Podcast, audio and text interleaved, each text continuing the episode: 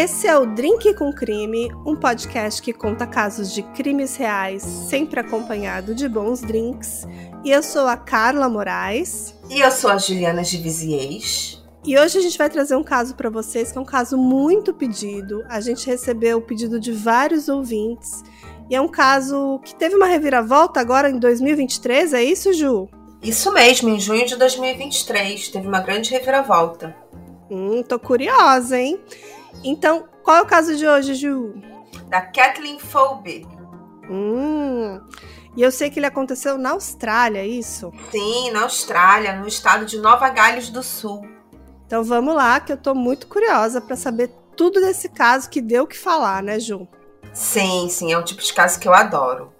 Eu acho que quem é crimiseiro já sabe assim mais ou menos o desfecho, mas a gente vai contar tudo desde o começo da história da Kathleen Phobic. Então bora lá, Ju. Bora. Kathleen Megan Phobic nasceu em 14 de junho de 1967. Ela é filha de Thomas Britton e Kathleen Donovan. Ela tem o mesmo nome de sua mãe, Kathleen. Pai dela, o Thomas, nasceu no país de Gales, mas durante a Segunda Guerra Mundial ele foi morar na Austrália. O Thomas tinha problemas com álcool e um histórico de violência doméstica. Seu primeiro casamento terminou devido a agressões à sua esposa, e por isso ele chegou a cumprir alguns meses de cadeia. Depois ele se casou com Kathleen Donovan, e as agressões se repetiam também com Kathleen. E o casal teve sua filha, Kathleen, porém, quando ela tinha ainda um ano e meio, seus pais brigaram e sua mãe saiu de casa. Thomas, seu pai, foi atrás dela e pediu para ela retornar para casa. Ela se negou e ele a esfaqueou até a morte, 24 vezes no meio da rua. E o Britton, né, o pai da Kathleen, foi preso e condenado ele cumpriu 15 anos de prisão na Austrália e depois foi deportado para o país de Gales. Caramba! Eu já conhecia parte desse caso, mas eu não imaginava que a infância da Kathleen tinha sido tão terrível, com o próprio pai matando a mãe. No meio da rua com 24 facadas. Que loucura, Ju! Loucura mesmo, Carla. E só quando a Kathleen tinha três anos que ela foi adotada definitivamente por uma família, porque ela ficou até os três anos pulando de foster care em foster care. E assim, e para um bebê isso é muito ruim, né? Acabando recebendo toda, todo o amor que necessita. E só aos três anos que ela conseguiu uma família, conseguiu um lar. Não, e com todo esse passado e todo esse histórico, ela veio ali cheio de, de traumas e uma bagagem super complicada, né? Mas Sim. ela deu sorte de encontrar uma família amorosa? Conta pra gente. Sim, ela, te, ela teve uma família amorosa. Ela morou com a família até os 18 anos, quando ela começou a trabalhar. E ela também conheceu o seu primeiro namorado, que foi que mais tarde vai se tornar o seu marido, que foi o Greg, de 24 anos. O Greg ele trabalhava como metalúrgico e eles se apaixonaram e se casaram em 1987. Então, assim, apesar desse começo da vida difícil, o restante da vida dela foi bem previsível. Ela estudou, terminou os estudos, começou a trabalhar, conheceu o namorado, casou. Tudo perfeitamente, tudo dentro de uma certa normalidade. E ela se casou com quantos anos, Ju? Ela tinha 20 anos quando se casou. Hum, legal. O Greg, né, o marido dela, tinha grande desejo de ser pai. Então não demorou muito para nascer o primeiro bebê, um lindo garotinho chamado Caleb.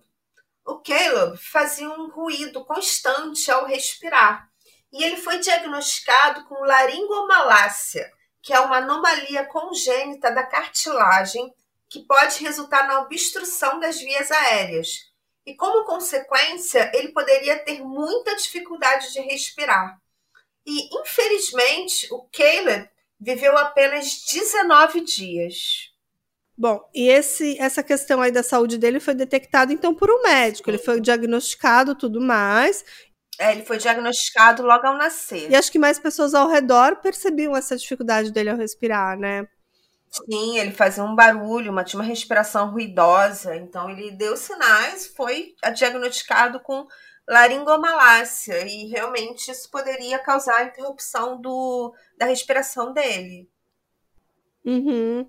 E imagino que deve ter sido um trauma terrível, né? Imagina para ela perder um bebê recém-nascido, né, Ju? Com certeza, né? E o que aconteceu foi que ela disse que foi ver como o bebê estava, isso no meio da noite, e o encontrou sem vida no berço.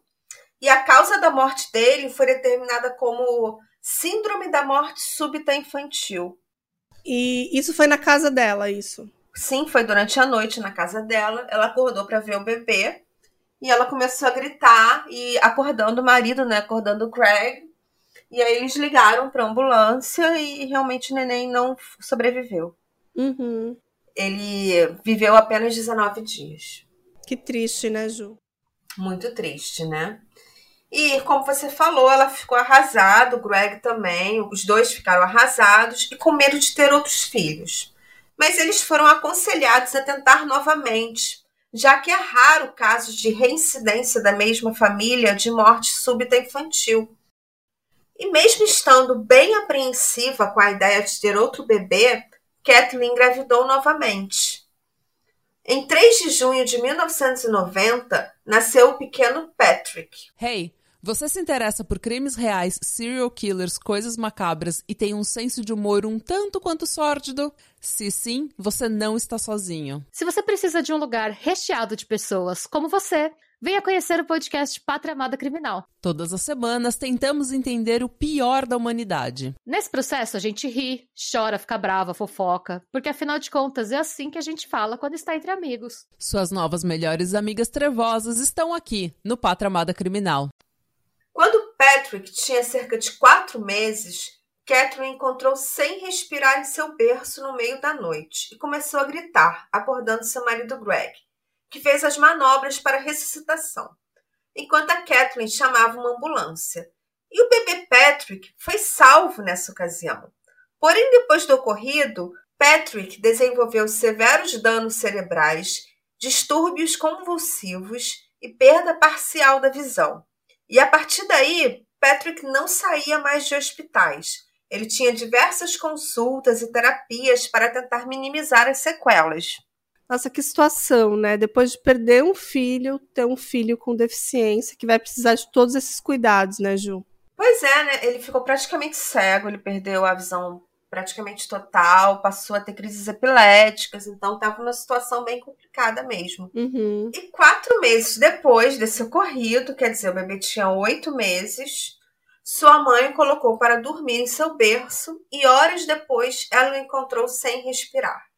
A ambulância foi chamada, mas dessa vez não foi possível ressuscitar o pequeno Patrick.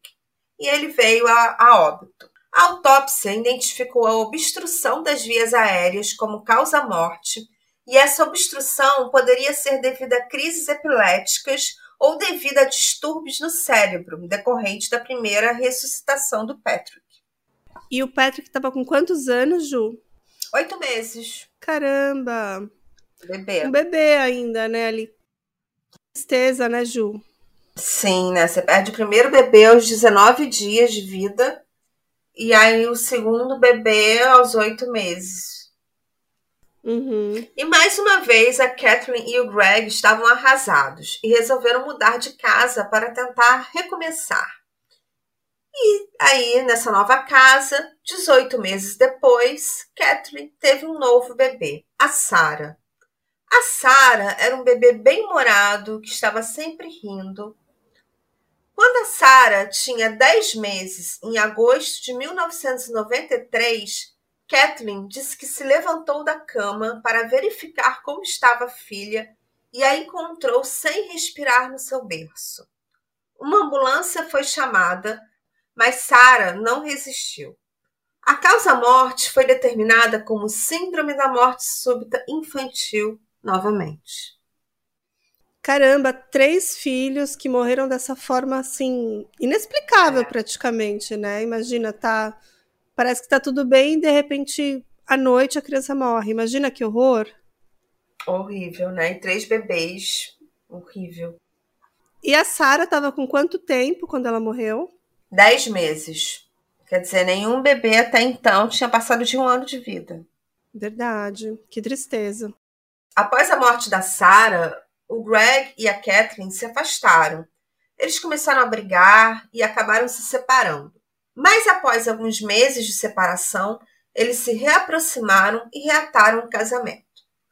Em 1996, eles se mudaram para outra casa e decidiram que era hora de recomeçar. E no ano seguinte, em 7 de agosto de 1997, nasceu a Laura. Laura foi a única filha a completar um ano de vida. Porém, quando ela tinha 18 meses, em 1 de março de 1999, Kathleen disse que a colocou para dormir e cerca de 15 a 20 minutos depois foi verificar como estava a filha. E Laura não estava respirando. Kathleen ficou desesperada e chamou a ambulância. Porém, Laura não resistiu. Laura tinha sintomas de resfriado na semana anterior à sua morte. Na autópsia, foi descoberto que ela tinha miocardite, que é uma inflamação do músculo cardíaco, do músculo do coração. E uma possível causa para a miocardite são infecções virais, que poderia também ser a razão do resfriado. E assim, ela tinha um ano e meio, né? É. Um pouquinho maior já era uma criança que parece que estava com a saúde boa até então, né? Com um simples resfriado. Sim. E de repente morre também Sim. dessa forma. E eu acho que essa altura as mortes começaram a ficar suspeitas, né, Ju? É, exatamente nesse ponto. Porque apesar da presença da miocardite, a causa da morte da Laura foi considerada indeterminada. O perito que analisou a Laura também desconfiou. O nome dele era Alan Calla, patologista que realizou a autópsia. Ele disse que Laura era muito velha para a síndrome da morte súbita infantil. E sabendo que já havia três casos anteriores de morte súbita infantil na família, o patologista desconfiou e chamou a polícia. Nos anos 90, havia uma crença na de Meadow, que foi criada e defendida pelo pediatra britânico Roy Meadow. E a de Meadow diz: uma morte súbita infantil é uma tragédia. Duas são suspeitas e três são homicídio até que se prove o contrário. Essa de Meadow hoje ela já está totalmente desacreditada, tá? Mas nos anos 90 se acreditava que isso era uma verdade. O Dr. Samuel Roy Meadow é um pediatra aposentado conhecido por haver identificado a síndrome de Munchausen por procuração, que antes já foi chamada de síndrome de Meadow. E ele atuou em vários julgamentos que levaram à condenação de mães e de uma enfermeira, até que ele se envolveu numa polêmica. Sally Clark é uma mãe inglesa que foi acusada em 1999 e condenada à prisão perpétua. Durante seu julgamento, o Dr. Meadow atuou na linha de acusação atestando que as chances de que ocorresse a síndrome de morte súbita infantil duas vezes na mesma família eram de uma para 73 milhões. Só que posteriormente a comunidade científica começou a questionar em que ele se baseava o cálculo e descobriram que esse número, essa porcentagem, não tinha embasamento científico nenhum. E esse cientista começou a ser descredibilizado e em 2003 a condenação de Sally Clark foi anulada. Vamos ver se eu entendi. Parece que eles estão dizendo que a nossa personagem de hoje é Kathleen Folbig, provavelmente estaria causando essas mortes. Então, sim, que essas mortes súbitas e essas mortes por outras questões aí apontadas pelos patologistas não seriam a real causa da morte, e sim que ela teria provocado isso. É isso, Ju? Isso mesmo. E isso vinha muito por causa desse pediatra, que era britânico, que já tinha atuado em vários outros casos, atuando sempre como parte da acusação de que vários casos de síndrome de morte infantil na mesma família seriam indícios de, de homicídio, porque é muito raro haver mais de dois casos de síndrome de morte súbita infantil na mesma família. Imagina, no caso da Kathleen teriam sido quatro, né, Ju? Exatamente. Só que hoje esse cientista já está descredibilizado. Só que em 1999 ele estava no auge da sua fama. Então a de Meadow era muito valorizada. Tanto que a condenação da Sally Clark, que foi esse caso que eu contei, só foi revogada em 2003. Mas ainda estamos em 1999, um ano em que Laura morreu. E o Dr. Meadow era respeitadíssimo. E segundo ele, uma morte súbita infantil é uma tragédia, duas são suspeitas, três são homicídio, até que se prove o contrário. E assim a polícia começou a investigar a Kathleen. E não era só a polícia que estava desconfiada da Kathleen, mas também seu próprio marido.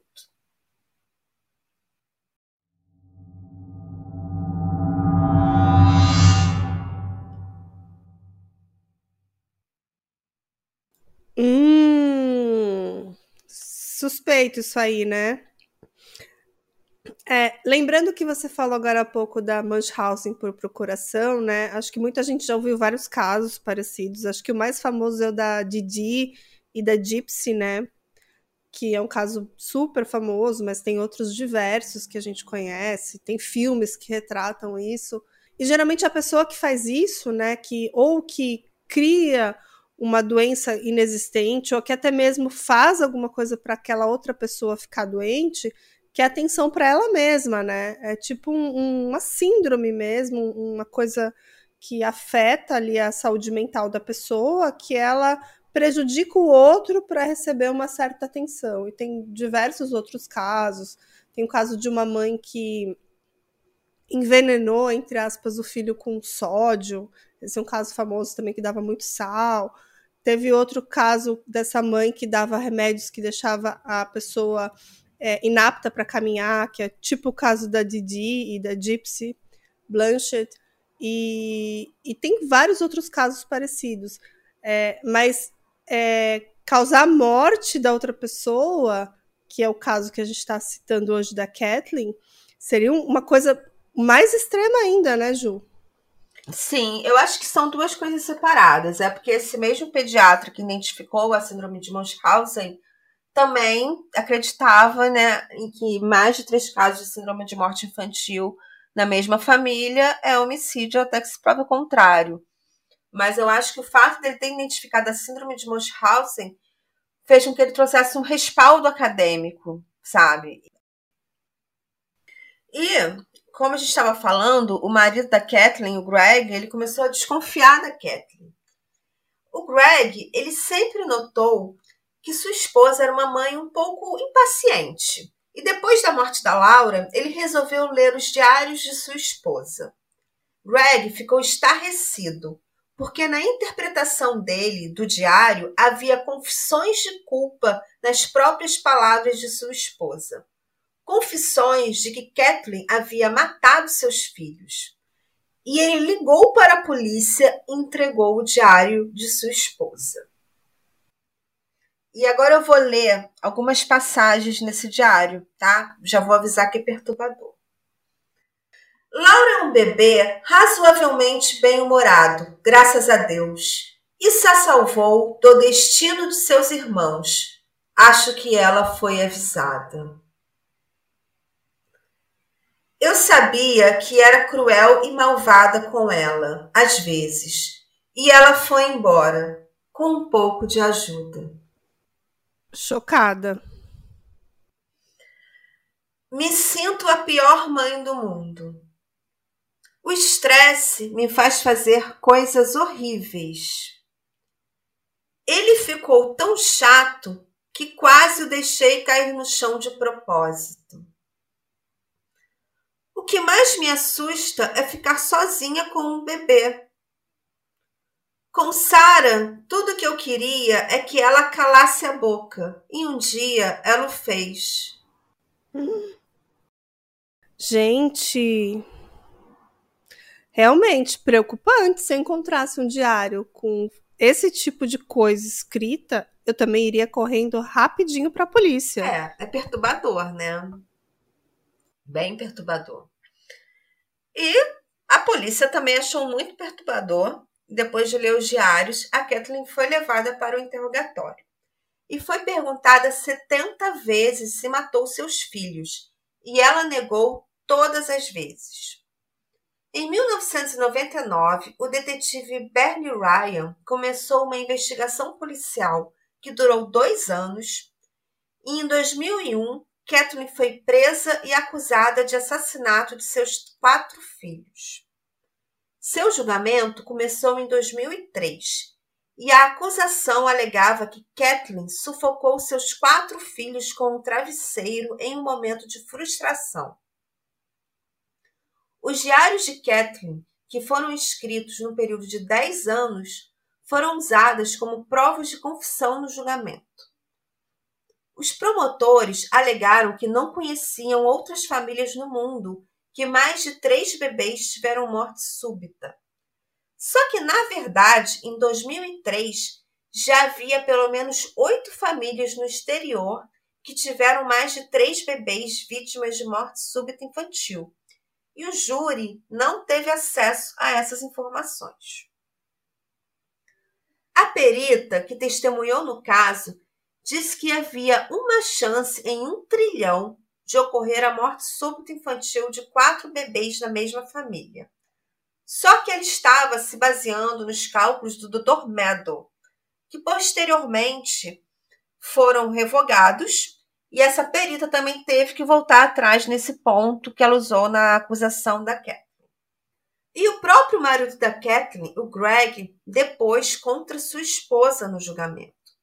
Segundo ele, Kathleen perdia paciência com os filhos e não gostava de ser mãe.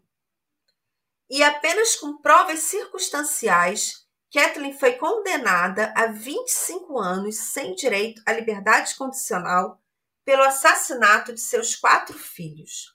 Quando recebeu o veredito, ela chorou compulsivamente. Catherine entrou para a lista de serial killers mundialmente conhecidas e foi rotulada como a mulher mais odiada da Austrália e a pior serial killer da Austrália. Não, e eu imagino que a essa altura ela já nem conseguia mais se defender. Ela tinha o próprio marido contra ela, ela tinha profissionais da saúde afirmando que aquilo era impossível, que mais de três mortes era um homicídio, e ela não tinha como se defender. Cobertura da mídia, pressão popular, acho que até a própria Sim. opinião das pessoas já estava meio que formada. E, e, assim, pelo que você me contou, aparentemente duas dessas crianças foi comprovado que foi foram causas mortes além da morte súbita. Então parece que o primeiro bebê, como era o nome do primeiro? É, era o Caleb. Caleb.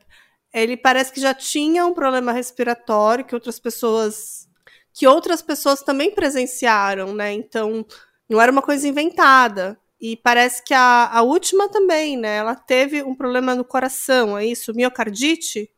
Sim, ela teve miocardite após o resfriado. Mas realmente é uma coisa difícil de as pessoas aceitarem, né? E imagino que para ela também deve ter sido difícil. E ser acusada de matar os próprios filhos é, dessa forma é bem cruel, mas ao mesmo tempo eu acho que muita gente acreditava que ela realmente causou essas mortes, né, Ju? É, eu acho que na época, sim, muita gente acreditava, existia uma pressão popular, uma cobertura midiática, e ela meio que já estava condenada antes do final do julgamento. E realmente os dois filhos tinham histórico médico muito ruim, então um tinha, um tinha tido já problemas respiratórios e o outro teve é, problemas após a primeira ressuscitação, mas no julgamento ela foi acusada e condenada pelo homicídio 2-4. Então, no julgamento, esse histórico das crianças foi meio que irrelevante. E a Kathleen, mesmo presa e condenada, continuava alegando inocência. E no mesmo ano de sua condenação, houve a anulação da Sally Clark, num caso muito parecido. Então, havia esperança. A equipe de defesa de Kathleen contratou uma equipe de cientistas para investigar o caso. Emma Kampfler foi a primeira especialista acadêmica a questionar as provas. Ela revisou o caso e não encontrou elementos consistentes que comprovassem a culpa de Kathleen. Ela levantou que há na literatura médica diversos casos de várias mortes de bebês na mesma família sem uma causa conhecida, e começou a contatar outros cientistas e especialistas que pudessem contribuir com o caso. E assim, em 2013, começou uma nova investigação. E no final dessa investigação, o Dr. Stephen Cordner, um patologista forense renomado, redigiu um relatório de 125 páginas que concluía que não havia evidência que Kathleen matou qualquer um dos quatro filhos e que, principalmente, não havia nenhuma evidência de que essas crianças foram sufocadas. Em 2015, a defesa de Kathleen entrou com uma petição pedindo a revisão do caso, baseado no relatório do Dr. Stephen Cordner, e o Estado de Nova Gales do Sul demorou três anos para responder essa petição.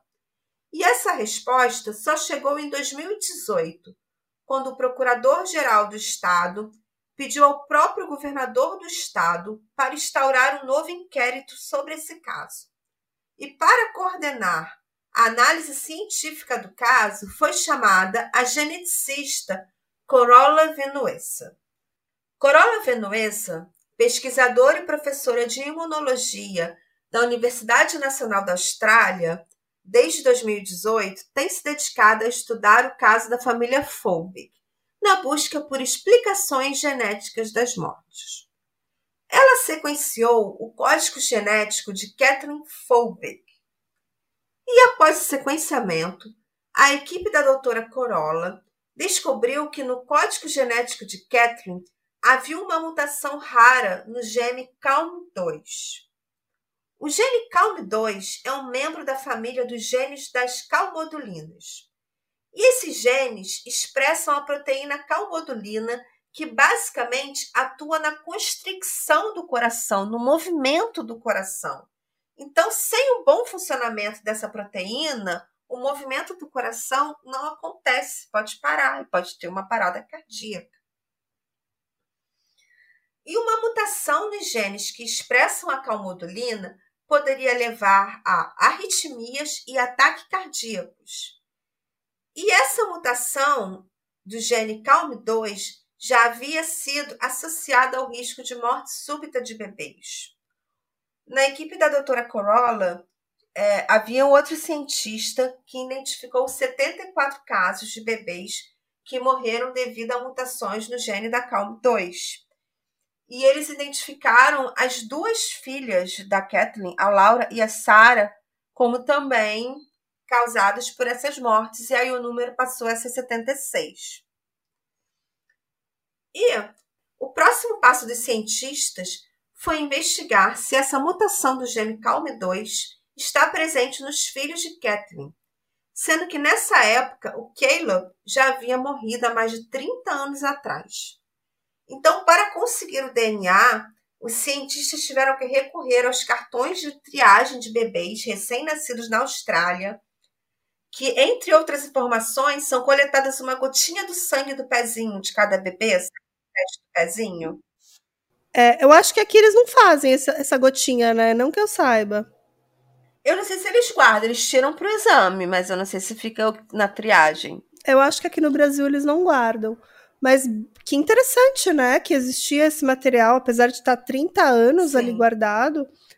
E eu imagino que os outros cortes foram exumados, ou não? Não, eles conseguiram dos quatro bebês. Porque como eles fazem, eles fazem essa triagem para todos os bebês, só com os uhum. cartões de triagem eles conseguiram o DNA dos quatro bebês. Caramba! Após o sequenciamento do código genético dos quatro filhos de Kathleen, os cientistas descobriram que as duas filhas da Kathleen, a Sarah e a Laura, possuíam a mesma mutação no gene CALM2, o que poderia explicar as mortes de ambas. Porém, esses genes não foram encontrados nos dois meninos. Então, como explicar a morte deles? É. Mas temos uma explicação. Vamos lá. Tô curiosíssima. E a Kathleen ficou arrasada quando soube que portava uma mutação que matou suas filhas, mas assim como cientistas, ela também queria entender o que teria levado à morte dos dois meninos que não possuíam a mutação no gene CALM2. E os cientistas descobriram que no código genético dos meninos havia um gene que, segundo estudo em animais, está ligado à epilepsia fatal em bebês. E esse gene é um gene recessivo que os bebês receberam dois, um do pai e outro da mãe. E na presença de dois genes recessivos, a condição que ele codifica é expressa. E no caso desse gene, leva à epilepsia fatal em bebês. Caramba, então quer dizer que as duas meninas tinham uma condição extremamente rara que levou à morte delas, e os outros meninos também tinham uma outra condição também extremamente rara de Sim. epilepsia em bebês. Ou seja, essas quatro mortes não teriam sido não. causadas pela mãe, e sim por causas que eram fora do controle dela. Que talvez nem que se essas crianças tivessem atendimento médico, elas poderiam se salvar, porque é uma coisa meio súbita, né, Ju? Uhum. Porém, mesmo com essas descobertas, em 2019, o apelo de Kathleen foi negado e ela continuava presa. O judiciário não queria acreditar nessas provas científicas. Então, apesar deles terem feito esse mapeamento, aquilo parecia que não estava adiantando de nada. Kathleen continuava presa, o apelo continuava negado. Parecia que não tinha o que fazer. Que loucura! E, e, o, e o mais bizarro é que, de certa forma, o próprio Estado que provou isso, né? Inclusive, esse dado saiu de um estudo da Universidade Nacional da Austrália. Sim, então assim, era um dado científico que provavelmente foi muito estudado para eles chegarem a essa conclusão, né? E foi feito ali quase que um, um uma exumação desses dados, né? Não uma exumação dos corpos, mas levantaram o sangue dessas crianças, fizeram todo o estudo genético, que deve ser uma coisa uhum. muito ampla, muito complexa para chegar essa informação, né, Ju? Sim, e que eles não tinham tecnologia para realizar na época que as mortes ocorreram. Sim, com certeza. Você vê que o avanço da ciência trouxe muito mais informação. É, claro que são quatro crianças é, que perderam a vida, mas que naquela época não, não, nem, se, nem se imaginava que poderia ser isso. Eu acho que eles acharam uma solução mais fácil, né? Do tipo, ó, esse médico aí, Bambambam, Bam, Bam, tá falando que três mortes é homicídio, então essa mãe matou é, essas crianças. Exatamente. Né? Tipo isso. Com certeza. E a equipe da doutora Corolla estava indignada. Parecia que o judiciário não queria acreditar na ciência. Mas após muita reflexão, a doutora Corolla chegou à conclusão que não bastava provar que a mutação existia. Ela tinha que provar que a mutação no gene CALM2 é potencialmente fatal. E para conseguir isso, ela contactou o Dr. Michael Overgaard, da Universidade Aalborg, da Dinamarca. E ele reproduziu a mutação em laboratório. E através de colaborações com outros pesquisadores e laboratórios do mundo inteiro, foram realizados diversos testes bioquímicos com o objetivo de descobrir se a mutação no gene CALM2 seria realmente patogênica. E eles provaram que a mutação teria entre 90 a 95% de ser fatal e publicaram um artigo científico com os resultados numa revista renomada. Não, então, assim, imagina, uma coisa que revoluciona a ciência. Tipo, um caso australiano envolveu uma equipe de cientistas da Dinamarca, que acredito que devem ter usado uhum. cobaias, talvez ratos, outros animais, para chegar uhum. a esse número. Ou seja, uma coisa que foi provado, testado, comprovado e publicado Sim. numa revista científica, né? Então, assim, parece ser um dado bem confiável. E mesmo assim, o judiciário não acreditou a, até então, não. Hum. E a doutora Corolla também contactou psiquiatras e psicólogos, e segundo eles, o diário de Kathleen era uma reflexão de tristeza e pesar, e não uma confissão de culpa. Um renomado professor e pesquisador americano da área de psicologia chamado Dr. James Pennebaker, que inclusive presta assessoria ao FBI e à CIA, usou inteligência artificial para estudar cada palavra presente no diário de Catherine e assim tentar entender o estado mental dela no período em que o diário foi escrito. E a conclusão do Dr. James era que Kathleen estava profundamente ansiosa, reflexiva e honesta. O Dr. James também disse não ter encontrado no diário nenhum sinal de premeditação de assassinato ou de agressividade que poderia terminar na morte de um dos seus bebês, e que suas palavras se referiam ao seu cotidiano e suas pequenas frustrações do dia a dia. Além do Dr. James, outros especialistas da área foram consultados e nenhum deles detectou admissões claras de culpa de, no diário de Kathleen. E foi identificado que ela estava sofrendo de depressão profunda, provavelmente pela perda sucessiva dos filhos. Não, e eu fico imaginando a angústia dessa mãe, que perdeu um filho, que devia cuidar com muito carinho do uhum. próximo filho, esperando que, que agora ia dar tudo certo, e de repente perdia mais um filho, e depois perdia mais um. E imagino como é que estava a cabeça dessa mãe. Eu acho que esse diário reflete isso, e dependendo da forma que ela foi interpretada pelo marido, pelo, pelos antigos médicos que lidaram com essa informação, interpretaram como uma, uma forma de admissão desse crime, quando na realidade era apenas um desabafo de uma mulher, de uma mãe cansada, de uma mãe frustrada e talvez até desesperada por tudo que estava acontecendo na vida dela, né? É, eu acho que provavelmente ela devia se culpar, mesmo não sendo culpa dela. E, aí, e essa culpa que ela sentia devia refletir nas palavras dela no diário. Sim, exatamente. Uma culpa e também uma frustração de de saber que aquilo meio que estava fora do controle dela, né? Uhum, e que estava se repetindo, né? Perdendo vários filhos. Imagina a dor dessa mãe.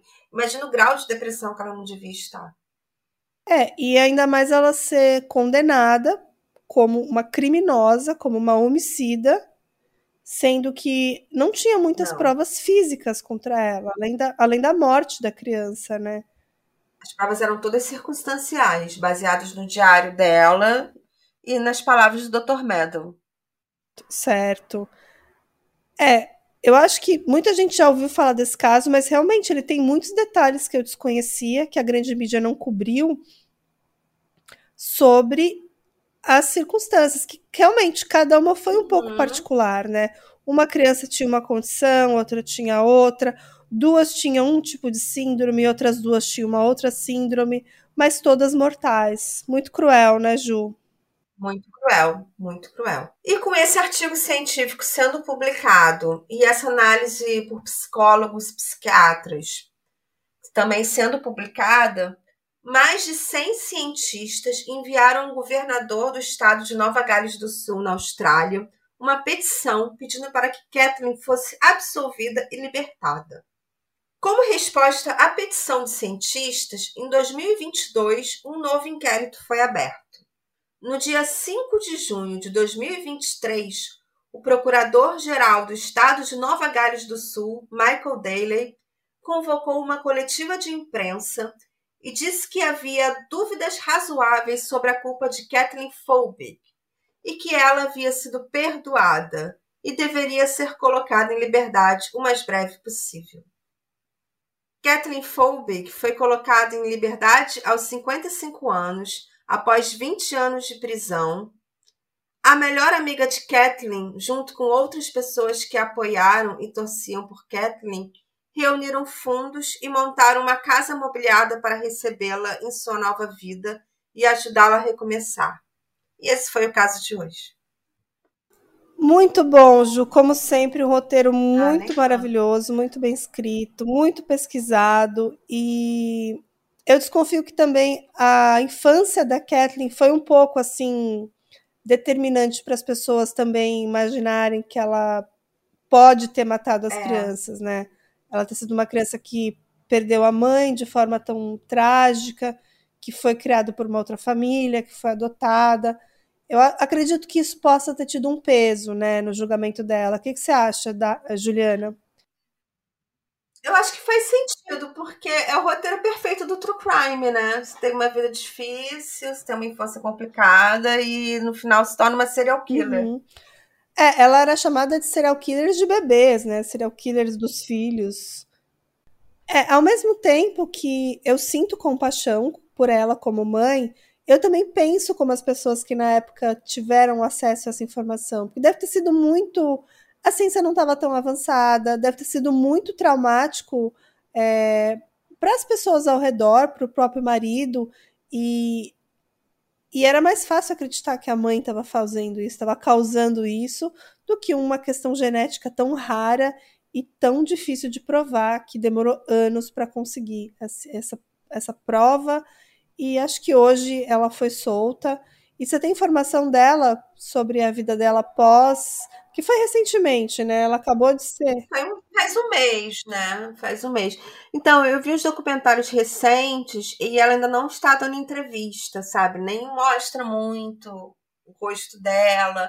É, uhum. a, os repórteres conseguem falar, por exemplo, com a melhor amiga dela, mas ela ainda está um pouco reclusa, então a gente ainda não tem muita informação sobre ela a informação que eu tive foi essa, que até mostra no documentário da ABC, uhum. que eles montaram uma casa, tipo uma casa container, sabe? Bonitinha, assim, com toda mobiliadazinha, já com dinheiro das pessoas que apoiam a Catherine, para ela poder recomeçar. Mas não mostra ela recebendo a casa, sabe? Ela ainda está muito reclusa. Ela ficou quantos anos atrás das grades? 20 anos. É, e voltar para a sociedade deve ser muito difícil, né?